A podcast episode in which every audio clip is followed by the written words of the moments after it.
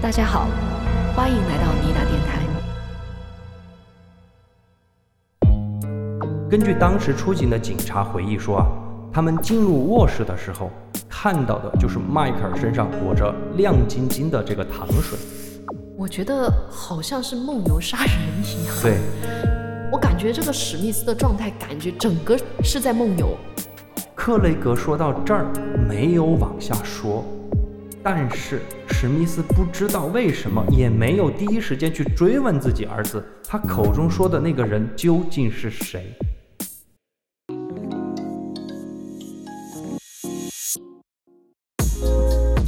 大家好，欢迎收听尼达电台，大家好，我是在霓虹中抵达的留下来。我是往哪跑？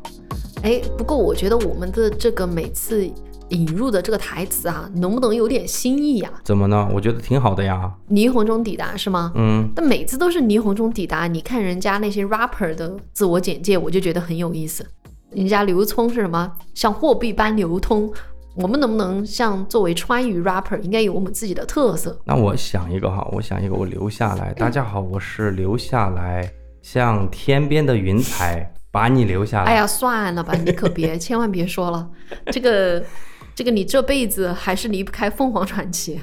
那你想一个嘛？我想一个可以啊，我来单押一个。我是往哪跑？嗯，对，跑跑跑用什么来单押呢？嗯跑跑跑摇跑，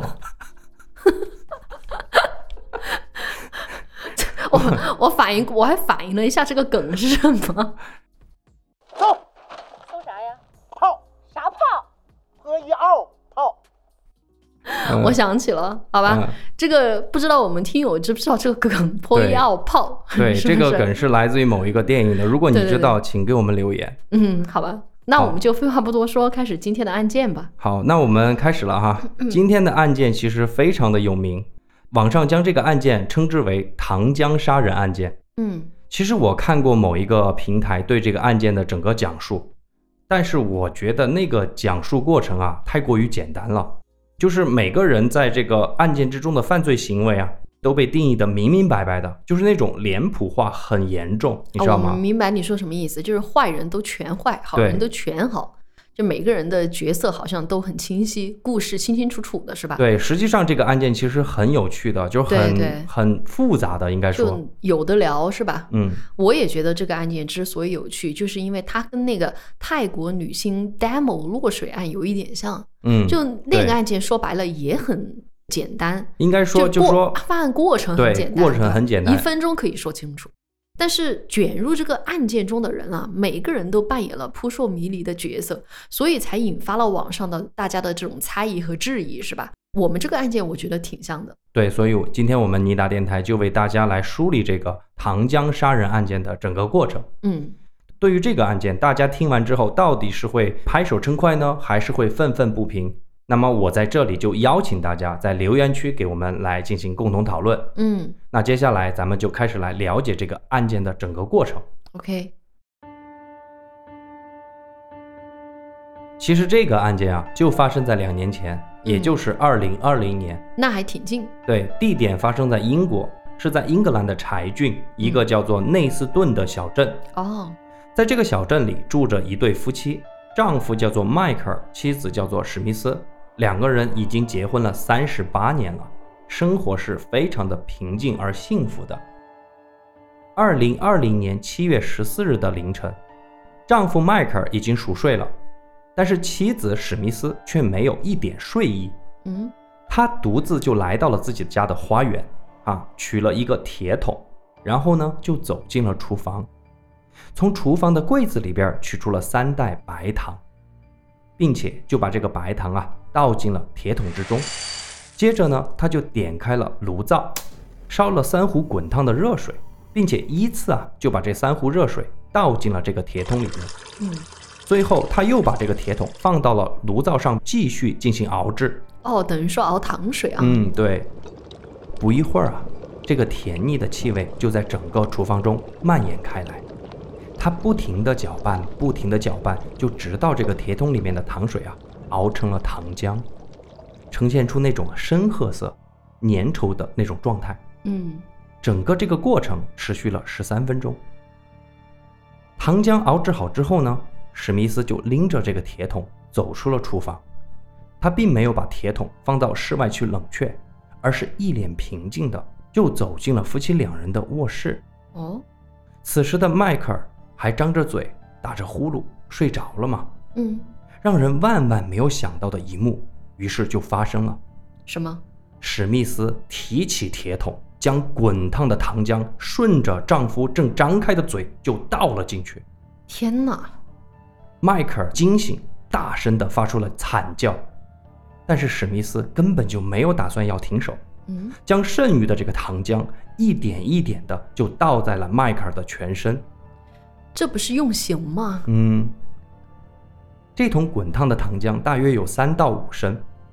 迈克尔的上身和手臂此时此刻都裹着滚烫的糖浆，这些糖浆不仅灼烧了她的这个脏腑器官，因为张着嘴嘛，对，也让她的上半身的皮肤不断的开始脱落。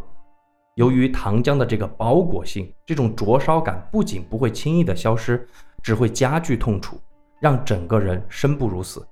啊，我觉得能够想象，嗯，就它跟开水烫了不一样哈，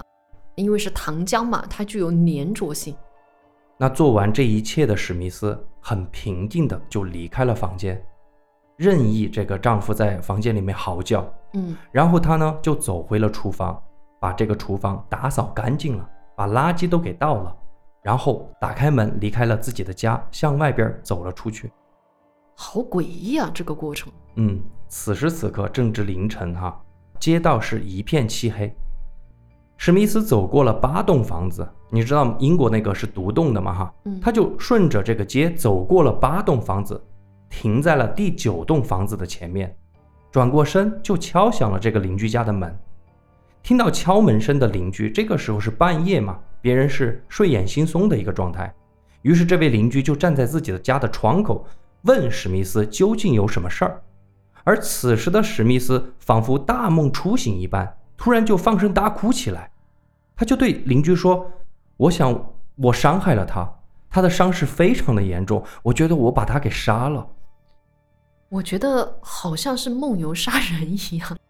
因为前两天正好我们群里有一个群友就问，就说呃有没有梦游杀人的可能性啊？嗯，我感觉这个史密斯的状态，感觉整个是在梦游。对，嗯，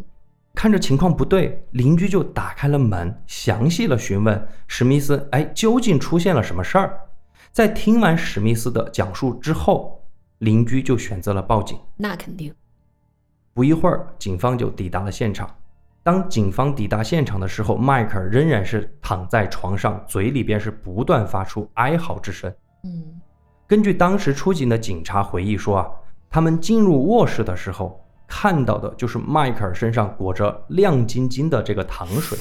哎呦，都给做成糖人儿了。嗯，而且双臂的皮肤几乎是完全的脱落了。迈克尔在这个时候是不断的恳求医生和警方赶快结束他的生命，因为这一切实在是太痛苦了。我觉得可以想象。你想想，平时我有时候做菜的时候被烫了之后，都是很痛，对会那种痛感会持续比较久，跟其他的刀伤不太一样。就更何况你是糖浆附着，对，而且一直非常的疼。对，就跟油把你这个溅了一样，就热油溅在身上那种感觉，完全可以想象。就热油泼身上，你可以想象什么感觉？所以当晚哈、丈夫迈克尔就被送进了医院，而妻子史密斯则被送进了警局。当然，我们首先来说迈克尔的整个状态。嗯，经过医生的诊断，迈克尔是被糖水烫伤的面积啊，大约是占到了身体的百分之三十六，那还真挺多的的是很大的一个嗯面积哈、而且主要是集中在上半身。我估计也得是糖浆没有了。如果糖浆足够的话，他可能全身都得遭殃。而且医生说，这个烧伤的程度大致都被判定在二级烧伤和三级烧伤不等。嗯，随后的一个月啊，迈克尔是接受了至少是二十次以上的皮肤移植手术，但是不幸的事情也就在八月十八日发生了。在经过大约五周的挣扎之后，迈克尔的病情突然急剧恶化，然后就永远的离开了人世。我在做这期节目的时候哈、我是询问过一位咱们华西的华西医院的这个听友，哦，我其实问过他，我说这个开水烫伤之后啊，会不会直接把个人给烫死？他告诉我，其实理论上来说不应该会被烫死，嗯，可能真的死亡的原因主要还是集中于皮肤的感染。哦，所以你看这个糖浆水，我觉得也是这个原因。嗯，就你后续清理的时候很，很容易就是有感染嘛，对啊，感染几率增大，可能救治的难度就增大了。嗯，而且你看，二十次以上的皮肤移植手术，这个嗯也是一个非常痛苦的过程，对吧？没错，因为你知道吗？我初中有一个同学，一个女生，她就是因为失恋嘛，就在家里面自己点天然气爆炸，这么然猛，后对，然后导致整个身体也是烧伤非常严重。你知道我们川渝地区就是受伤之后都会到重庆的那个医院里对面去，救重庆治的。那个皮肤科对烧对伤医对院是对对，最就好很的。很有名嘛。嗯，对，他就去了，然后就在他漫长的这个成长过程当中，去做了很多次的移植手术，就是把身上的皮肤移植到脸上，哦但是到后来他都很少出来跟我们见面。对，整个脸其实不管你怎么去救治，它都会有很严重的这个痕迹留下来的。嗯我有一个叔叔，你也知道哈，我们那个叔叔他就是手被烧伤了，当时是被电伤了，嗯整个这块没有了。嗯当时应该是十年前左右的技术，我不知道是不是这个情况哈。反正我了解的就是说，当时是在他的胸口拉了一个口子，然后把他的这个食指插在了这个口子里边儿，然后这样子痒痒了，好像一天两天，然后医生才是把这块皮给扒了下来，哦然后就再裹成他的那个手指上的那个皮肤。哦，就是利用人体自己的对愈合，就是这样子吧移植嘛。你可以想象，就是这种治烧伤啊，嗯，是非常的啊折磨人的一个过对程。但是就不知道他经过这么痛苦的这个折磨，听你说二十多次的这种皮肤移植，对吧？嗯，最后还是死去了，啊，就还蛮真有点遗憾，不是遗憾，是太痛苦了。还不如就是那一刻就结束自己对生对命对对算了。对对对，那么我们回过来说哈，嗯，究竟是什么样的这个深仇大恨，嗯会让一个妻子用如此残忍的方式去对待自己的丈夫呢？对啊，那就让我们首先进入这个家庭去看一看。嗯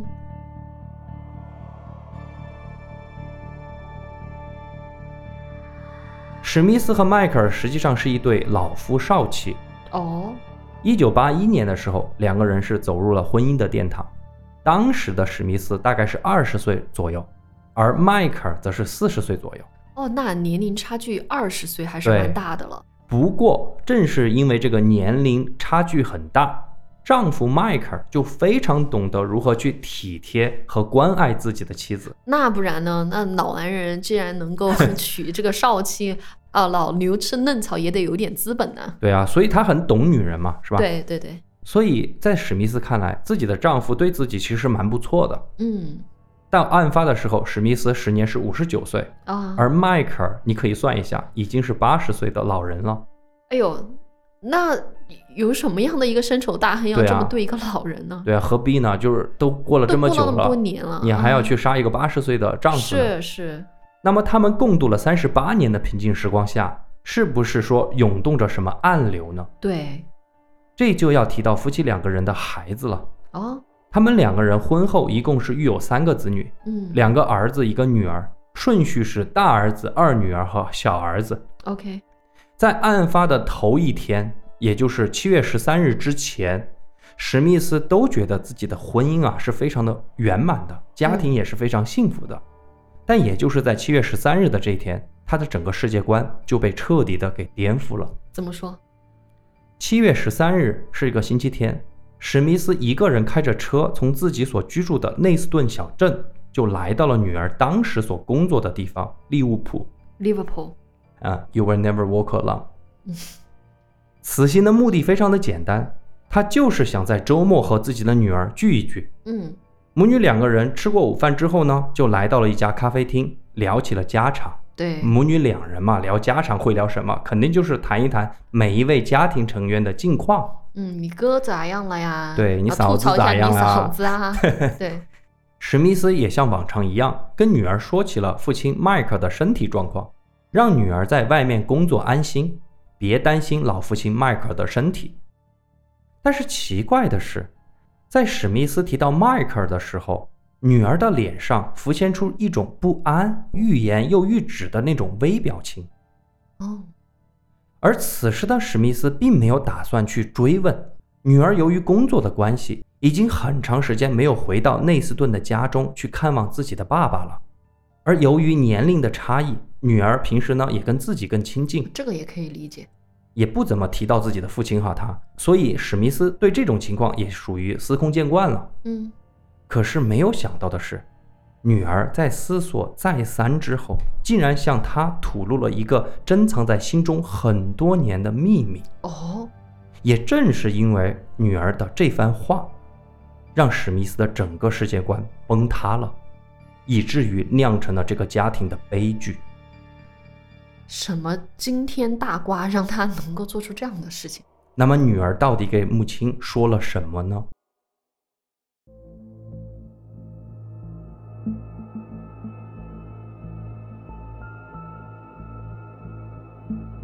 根据女儿说，自己的亲生父亲，也就是迈克尔，在自己很小的时候，曾经多次性骚扰过自己。啊，而且在自己成长的整个过程之中啊，这种性骚扰一直持续了好多年。哎呦，不过我这里想提一点哈，嗯无论是报道还是说后来的警方所公布的这个材料，嗯，女儿所说的这个性骚扰用的词都是 sexual abuse，也就是说在性的方面受到了虐待，嗯，这应该是非常严重的指控了，对不对？对，但是当被询问到这个骚扰的细节，或者说就是如何虐待的，或者有没有实质性的发生性关系哈嗯这些问题的时候，女儿是一直没有给予明确的回答。哦，这个细节也随后就造成了一个疑点，我们之后来聊这个事情哈。嗯就我先在这儿跟大家补充一下，正当史密斯对女儿的这番言论震惊的都还没有回过神的时候，女儿又抛出了一个更加夸张的控诉。什么？她说，不仅仅是她自己是父亲性虐待的受害者，她的哥哥，也就是史密斯和迈克尔的大儿子克雷格，在小的时候也同样的遭遇过父亲的性骚扰。天哪，那父亲还真是男女通吃啊，啊，而且都是小孩儿。对，所以他们两个人多年受到亲生父亲的性骚扰，嗯，在他们眼中，自己的父亲是个不折不扣的恋童癖。哦呦，真够恶心的，一下子不太同情他了。在听完女儿的这番言论，史密斯心中是多种情绪交织在一起，哈、五味杂陈，可以说是。嗯，因为想到自己的儿子和女儿在童年的时候居然遭受过自己丈夫如此的对待，她的心里自然是非常的气愤难当。如果一切都是真的的话，那么自己这个母亲是根本就没有尽到保护儿女的职责嘛，肯定很自责，所以她很自责，是觉得这个就是做母亲最大的失败，对吧没？错。可是转念一想，史密斯也感到非常的疑惑，嗯，因为和自己生活了三十八年的这个男人迈克尔，他的一言一行啊，根本就不像一个有恋童癖的倾向的这种人嘛。因为妻子按理说也是很了解丈夫的，对不对是，？而且天天都待在一起，是吧？而且他觉得迈克尔怎么可能做到这种如此滴水不漏，就让自己对这个恋童癖的这种行为毫不察觉呢？对啊，我觉得好像恋童癖这种人啊，他们会看一些片儿对或者什么样的，对吧？啊，不管怎么说，应该也有一些蛛丝马迹吧。对啊，三十多年以来他一直都没对有你不可发能现说三十多年一点点都没有发现，这个还挺让人震惊的。所以这个史密斯是五味杂陈，在心中一直的翻滚哈。嗯，而且最重要的是，女儿在这个谈话之中就提到了大儿子嘛。对对。对，说哥哥也是这个受害者之一。那么咱们就不得不聊到另外一件事情，其实这个家庭也有一件让他们一直设法逃避的隐痛。什么？早在十四年前，也就是二零零七年，史密斯和迈克尔的大儿子克雷格自杀身亡了。啊、原来他们大儿子都已经死了。嗯，嗯所以当女儿提到这个事情的时候，大儿子的这个自杀又再次被提及到了吗？母女两个人面对面的坐在这个咖啡厅里边儿，女儿就开始复盘整个事件，她就觉得大哥的死很有可能就是跟父亲的性虐待有关。嗯根据她的分析和猜想，她觉得正是因为父亲的这个令人作呕的癖好，大哥才变得性格古怪，行为暴力。在大哥自杀之前，有一次曾经不经意地向他透露过自己被他人性骚扰的这种经过啊。当时他对大哥这个经历没有往深处去想，嗯，直到大哥去世，他才觉得大哥口中的这个性骚扰者，也许就是他的父亲。如果是这样子的话，那么父亲就是杀害大哥的间接凶手。女儿这一连串的这些话，可以说是让史密斯觉得五雷轰顶。肯定啊。如果你是这位母亲，你会怎么做？我觉得任何一位母亲听到自己的孩子说曾经受到亲生父亲的性骚扰，都忍不了吧？这谁忍得了啊？我觉得杀了他的心都有了。那是么吧你会怎么做？你是说会直接去找到这个父亲或者丈夫去对峙吗？哎，如果我是这个妻子，我是史密斯哈，嗯，我可能不会，怎么呢？因为我觉得对峙会打草惊蛇。就对我的性格来说，因为我是属于那种默默收集证据的那种嗯人。你想啊，三十八年都瞒过来了，你现在去找他对峙，他怎么可能承认啊？所以我更倾向于默默的收集一些证据，然后给他致命一击。哦，不错哟。等我讲完这个案件哈，回头咱们再来说为什么我说你的这个想法非常的不错。嗯，和你偷偷收集证据不同的是，史密斯采取了另外一种方式，哦，他一开始就想就是让女儿和丈夫进行对峙。嗯，当时他在咖啡馆里表现的还是非常的镇静的。大儿子已经去世了，整个这个所谓的性骚扰的事件信息来源就只有女儿一个人，嗯，所以他迫切的就希望说能证实女儿说的话是否属实。于是他就提出了一个方案，咱们去测谎。哦，当即他就联系了一家测谎公司，哦，还有这种专有门在外面测谎的，对我在英国我是们有国家有吗？我不知道，嗯，要好不吧咱们查一下。 OK，那你继续讲。当即史密斯就支付了六百英镑的定金，哦，还不便宜啊。对，他就希望女儿和丈夫一起去测谎，看谁说的是真话，谁说的是假话。哦，女儿向他再三表示说自己所说的百分之百是真实的，并且答应母亲一定去参加这次策划。在等待安排测谎期间，那史密斯就从利物浦又回到了自己内斯顿的家中。嗯，到家的时候已经是晚上九点三十分了，丈夫已经回到房间休息了。史密斯并没有声张此事，他就想，如果自己的一个女儿和一个儿子都遭受过类似的性骚扰，那么自己的小儿子是不是同样也有同样的遭遇呢？对呀、这个小儿子也是一个重要人证啊。对，所以他就立即给小儿子打去了电话，把女儿所说的一切告诉了小儿子。哎，我觉得他也蛮沉不住气的，为什因么为呢？如果是我的话，我会侧面去打探。嗯你不应该把就是说父亲对女儿有过这个性骚扰跟儿子说，就是就你从侧面回应，嗯就是你最近怎么样，你跟你爸爸怎么怎么样，试探一下，类似于你所说的偷偷的收对集对一些对证据对，啊，不要打草惊蛇。让史密斯完全没有预料到的是，小儿子是完全不相信他姐姐所说的这一切，嗯并且明确地表示自己从来就没有受到过父亲的性骚扰。嗯，而且不仅如此哈，小儿子在电话里面非常的激动，他就说他姐姐是一个彻头彻尾的骗子，哦，千万不要相信他说的话。史密斯当然肯定非常希望说小儿子说的那样是真的嘛，嗯于是他就挂了电话之后呢，又把电话打到了女儿家去。如果你说的是真的的话，为什么小儿子从来就没有遭遇过父亲的性侵呢？你是不是在说谎？女儿听到母亲的这个质疑啊，一下子就怒火中烧，她就责怪自己的母亲为什么要把这件事情告诉别人。我是觉得他在处理这件事情上不太聪明，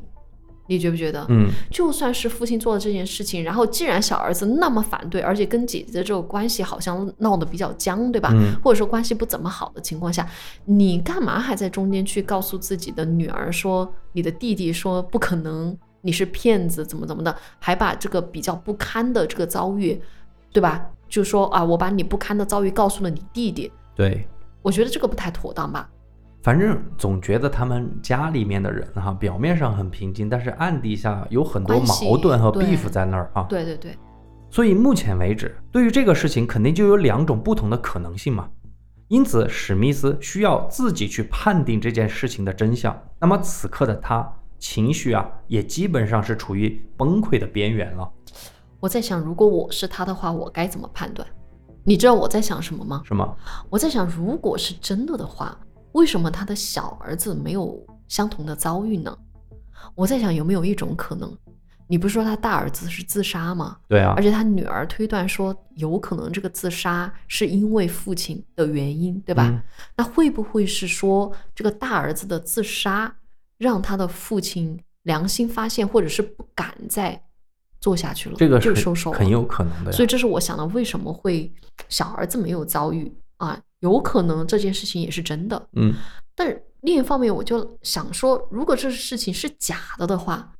他女儿干嘛这么质疑自己的父亲？就他女儿说这话的动机是啥呢？而且主要是就是没有哪个女儿会无中生有的造谣自己父亲这种事情吧。他弟弟又那么斩钉截铁的说姐姐在撒谎，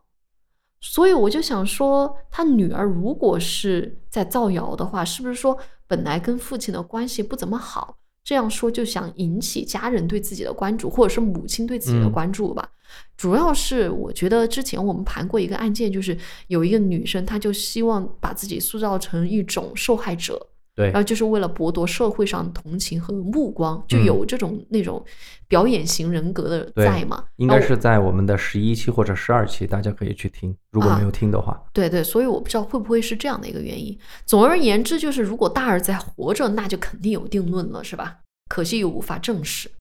所以史密斯就情不自禁的就想起了自己死去的大儿子克雷格。哦我不得不说哈，克雷格的自杀也是非常的离奇。哦，二零零七年，二十五岁的克雷格是在监狱中自杀的哟。哦，他还在监狱里面啊？怎么回对事儿？关于这一点，我们可以好好的说道说道。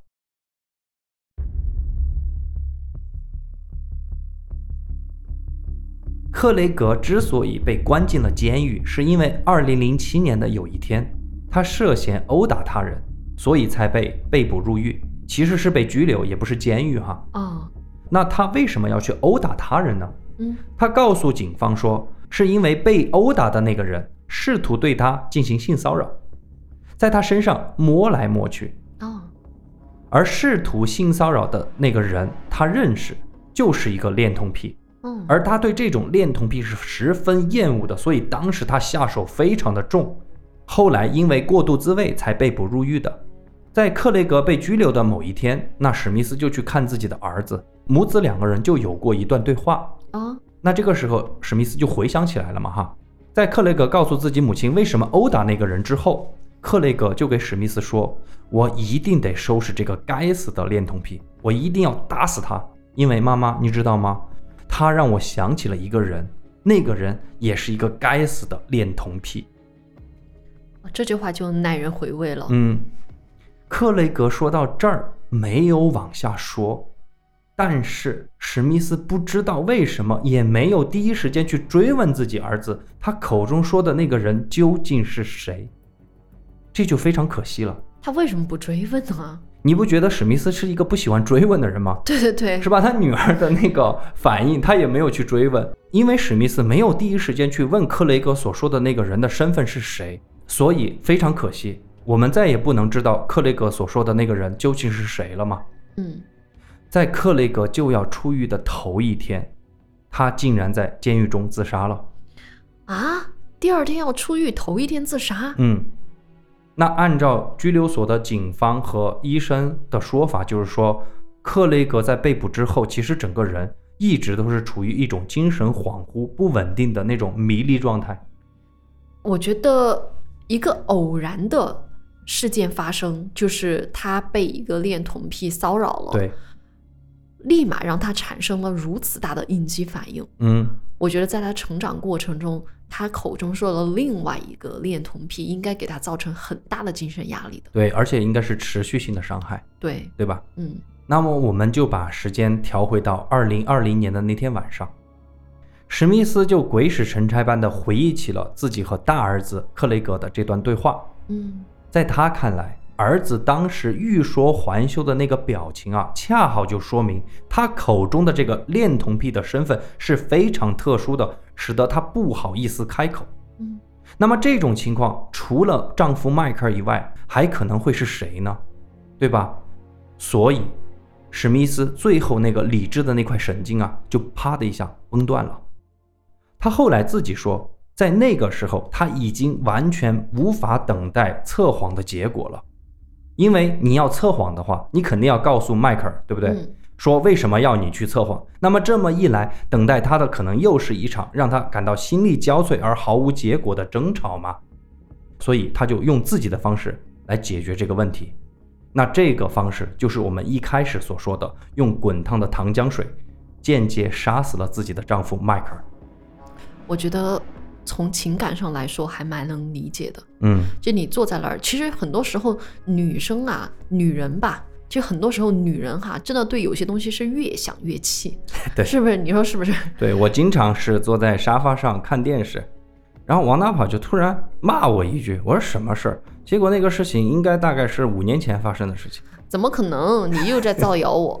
绝对没有这种事儿，千万不要相信。至少是大家，五天前的发生的事嘛，对不对？哼，绝就对说没我这种把事儿他的那个什么东西给吃了，然后他就生气了，突然之间，那是很值得生气的一件事情啊。嗯但是我还是想说，这个案件里边哈，我真的从情感上能够理解，就是都能理解，说实话对都能对。到目前为止，我觉因得为这都能是理解。一个很黑暗的事情，就是自己的儿子、女儿遭遇的恶魔，天天就睡在自己的身边，自己那么多年都都没能够去解决，而且没能够去发现。更重要的是，因为这个事情，自己的大儿子都都自杀了，嗯谁能够接受这个恶魔？对你我等今于天又串联起来嘛？这个对啊，事情我今天不手刃了他，我还能忍得了啊？当英国警方公布糖浆杀人案件之后，在英国啊就引起了巨大的讨论。其中一个讨论主要还是围绕着案件本身在发酵。换句话说，就是说大家觉得这个案件有很多的疑点。其实最大的疑点哈、就是史密斯的丈夫迈克尔有没有性骚扰过自己的两个孩子？对，他究竟是不是一个该死的恋童癖，对吧？嗯嗯，因为迈克尔的死真相就永远无法得知了，所以英国有很多网友就在质疑史密斯，尤其是他的女儿哈。我们大概总结一下有多少个质疑呢？就 OK 第一个是为什么说女儿在成年之后，因为当时女儿是接近三十岁了哈，就为什么女儿在成年之后，在过了那么久的时候，才向母亲突然之间吐露真相呢？对，就我感觉他的这个吐露的真相还挺偶然的，但是想一想哈，我觉得偶然中也有必然。可能在很多时候，他想向自己的母亲说，但是开不了口。也许是那天在咖啡馆环境很放松，他在那一刻觉得是时候了。之前我们讲很多案件都说过，就是我们不是经历者，我们没有经历，所以有些事情，当你真的经历了不好的事情，你是不想把它讲出来的，对不也对？许，是吧？这是第一个质疑。嗯，第二个质疑就是说，为什么他的小儿子听到他母亲说父亲是一个性变态的时候，就说自己的姐姐是个撒谎的疯子呢？嗯，就是不是他的女儿真的是性格上有问题，所以瞎说呢？这个我觉得很难判断，但是也有一种可能，就是小儿子确实没有受到父亲的性骚扰，他怎么能够接受自己的父亲对自己的姐姐和哥哥做过这种事情？对当然是一种下意识的、非常激烈的去反抗嘛，对吧？对，有可能说父亲已经那么大年纪了，对而且喜欢小儿子，我觉得国内国外都是一样的。还有说实话可能，就像我刚刚说的，就是因为他大儿子发生这种事情之后，他他他爸不敢了，嗯，嗯他收手了也好，他不敢了也好对，对反正对可能他小儿子就没有受到过是这些对待是。第三个哈，就是说从头到尾，史密斯本人以及史密斯的女儿在法庭上对于迈克尔的性骚扰的行为都没有办法具体的给描述出来。哦，用的词哈，就是我看过那个记录，就用的词反复的都是 touch touch，就一直在说摸摸摸，也就是他父亲摸过自己，但这个摸我们知道是一个模棱两可的词啊，嗯，就是是有可能是主观解读的很多可能是吧？对你对摸的对部分，你怎么摸的，什么时候摸的，是，就是他们完全说不清楚。所以就是其实没有说就是有发生性行为这个实质的行为，对，但是有一些别的对行为，比对吧方说摸了私处啊，或者这本来也很恶心哈、呃是反正这是第三点。嗯第四点，为什么史密斯和他的女儿在大儿子活着的时候都不去询问大儿子克雷格口中的那个他是谁？对呀、我觉得他儿子不是跟自己的妹妹也聊过，嗯，然后跟自己妈妈也聊过，对他俩都不去问嘛，对都不去深挖，就嗯谈到那个地方的时候，你不去大讲。家就就就那样吧。对，我觉得这个很正常。就是比方说，我有一个秘密，我真的想跟你说，然后我把话递到那个地方了，我发现你完全没有兴趣，或者说你觉得这个事没有情可问大可小，对不对？嗯，所以我怎么跟你讲呢？你完全无法跟我共情啊！那我对干脆把我的秘密再继续掩藏下去吧。我觉得对这个也有可能，对不对？嗯，所以这四个疑点就是网上一直在讨论的。说白了哈，就这四个疑点也是一直在说这个史密斯，就是偏向于攻击他的嘛嗯这一块哈。我们网友的重点哈是放到了迈克尔有没有性侵，但是法律并没有去在意说迈克尔有没有性侵，这个就是我们今天要说的重点。整个庭审的过程其实都是围绕着史密斯究竟是不是蓄意谋杀，嗯，这个跟咱们吃瓜群众关注的点有点不一样哈。对，确实让我突然一下反应过来了，因为我们肯定更关注一些黑暗的背景，但是其实这个案件本身是在于史密斯杀了对，她的丈夫，而且对吧她丈夫已经死了，对，所以我们来说说这个庭审的过程。嗯大约一年之后，也就是二零二一年的七月四日，史密斯被柴郡的警方指控谋杀罪名成立，但是史密斯是一直不肯认罪。他认为自己当时是处于暴怒和失控的状态下，应该是属于过失性杀人，而不是蓄意性杀人。嗯，因为他觉得任何一个母亲在得知自己孩子被性侵的时候，都会做出如此冲动的行为。这个我觉得挺有意思的，就是在于这一点，谁能够忍受这种行为啊？就是对自己的丈夫做的这种行为，我很想知道法官是怎么说的。从情理上，就像你说的，我们完全可以理解史密斯，但是法不容情。法官认为哈、接下来我就引用法官说的原文啊，嗯翻译过来一下。嗯法官就说，史密斯是夺走了迈克尔的生命，并且犯罪手段极其残忍。他不仅伤害了爱着迈克尔的人的情感，爱着迈克尔的人，比如说迈克尔的父母，对吧？对，还有他的哥哥姐姐啊，对对其他的对亲人嘛。对我觉得这一点很重要哈，嗯也阻碍了合法调查儿童性虐待是否属实的可能性。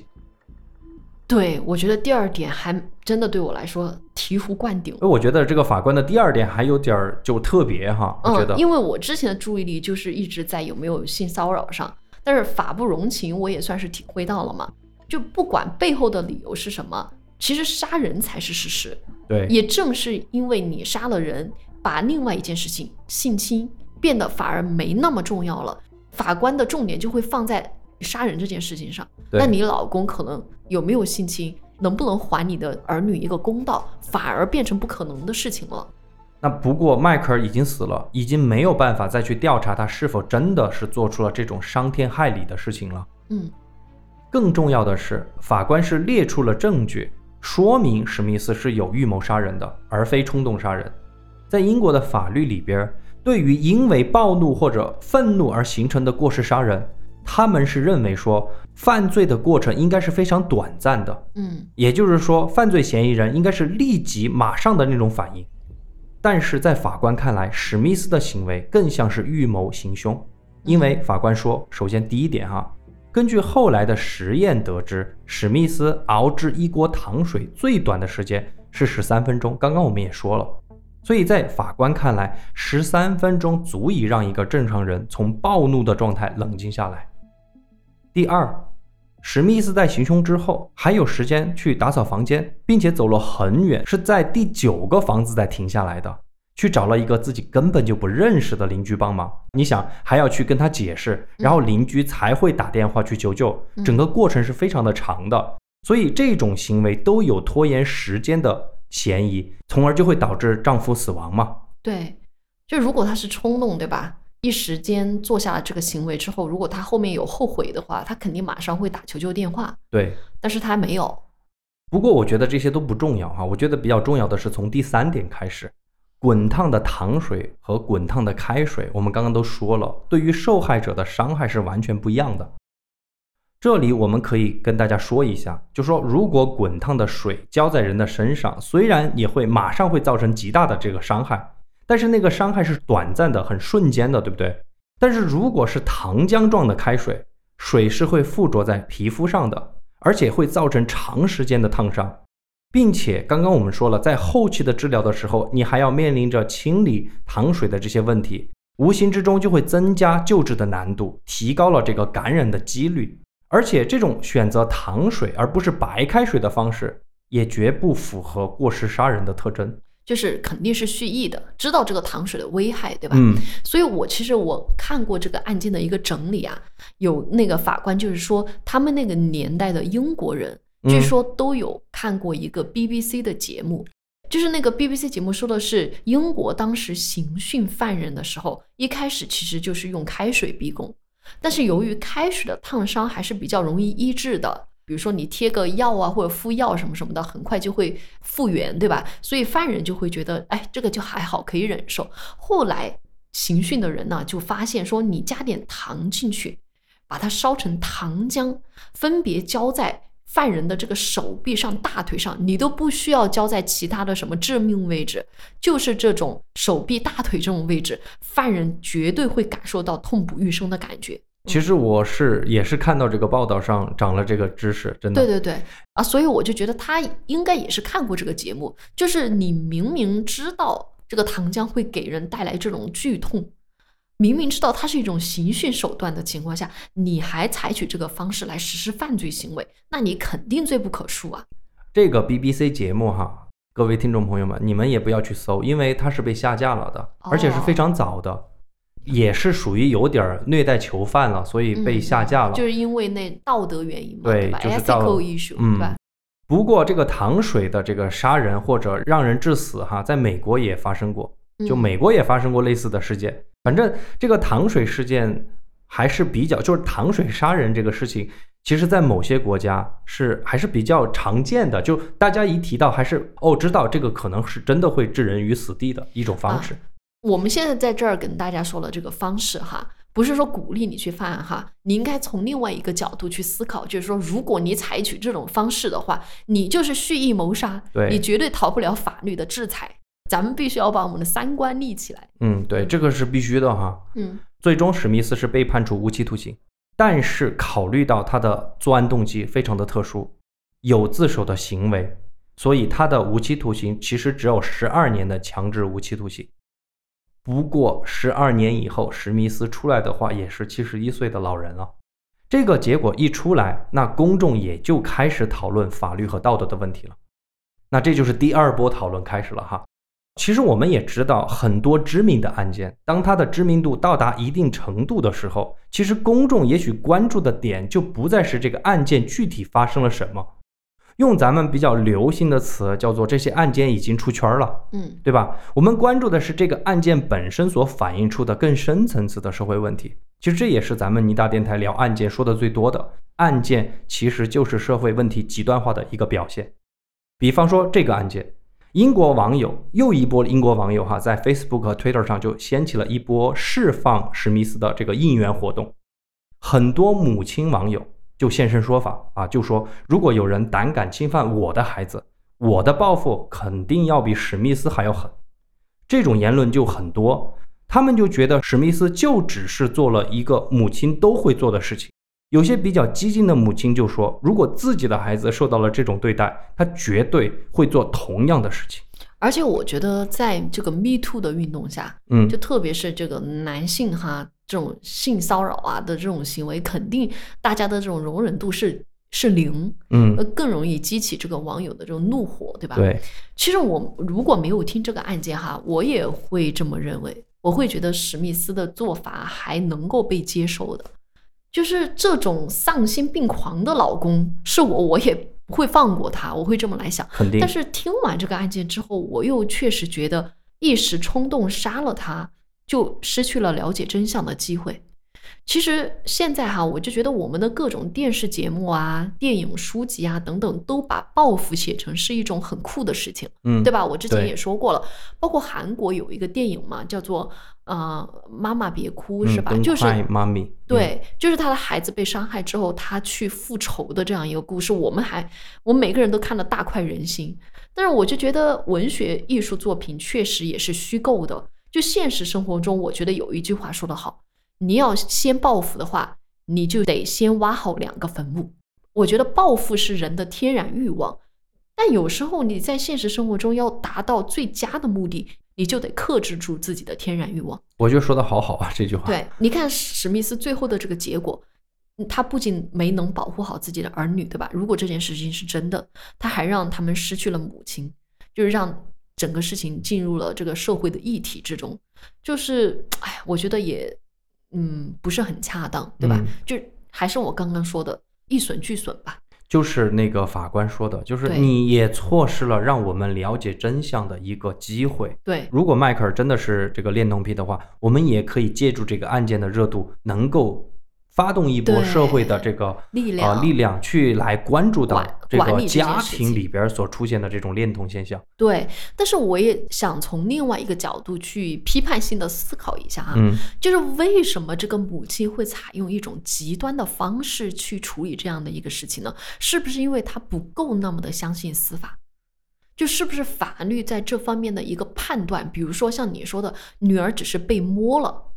对吧？嗯是不是这种判断，在你没有这个证据的情况下，你根本无法对迈克尔呃做出最后的对一个判定？那这样的话，那他的正义又如何去伸张呢？所以我刚刚说了，你在提到那一点的时候，我就讲了，我说你很聪明，就是这个方法不错，你得默默收集证据，因为其实我们会发现，史密斯和史密斯的女儿在被网友攻击的这个情况，其实主要就是说他们提不出证据来。嗯，说实话，就像你讲的，他父亲真的摸了他，私处也好，其他的地方也好，你没有证据，你光说出来，别人没有信的，信了之后，法官怎么来判定这个行为，对不对？就我觉得这个是很难界定的。大概我觉得会不会是说史密斯也觉得在法律上找不到这样的一个公道，所以还不如自己来替天行道啊？有没有这个可能？所以我就觉得有时候是不是在他的这种情况之下，法律的制定本身也就会太难了，让他去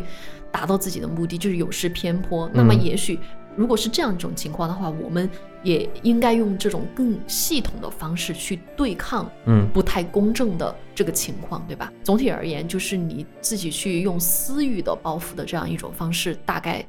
不太会得到一个满意的结果。反正这个案件就是一个感觉，情理上我们能理解，对法理上没有办法，你只得对关进去，对不对？对，关于这个情况的话，我们就是还是交给我们听友吧。如果您对这个案件有什么更多的想法的话，或者是您是法律上的专家，也欢迎给我们在评论区扫扫盲，对吧？对对嗯，我们需要你们的专业的探讨啊，对专业性质的对探讨。那更我好们今天的这个案件就讲到这里吧。嗯好，我们接下来就提前祝大家国庆快乐。是啊，国庆期间我们还是正常的周四会更新，对对对，至于加不加更，随机啊，一切随机、嗯、也给咱们主播一个喘息的机会，好吧？啊，也不是 喘息嘛，反正我们会正常的更。嗯，至于加不加更，那就是看